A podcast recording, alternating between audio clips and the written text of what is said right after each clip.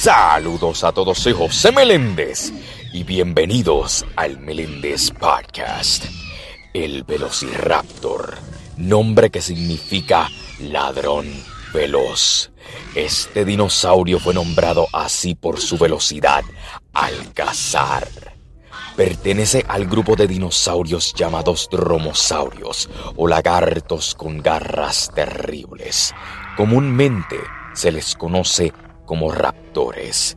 El velociraptor vivió hace aproximadamente 99 a 65 millones de años. Se hallaron de este dinosaurio en Asia. Este dinosaurio era pequeño, que corría sobre sus dos patas traseras. Podía alcanzar una longitud de unos 2 metros y un peso de 45 kilogramos. La característica más impresionante del Velociraptor era la garra curva que tenía en cada pie. Tenía patas y brazos largos y musculosos.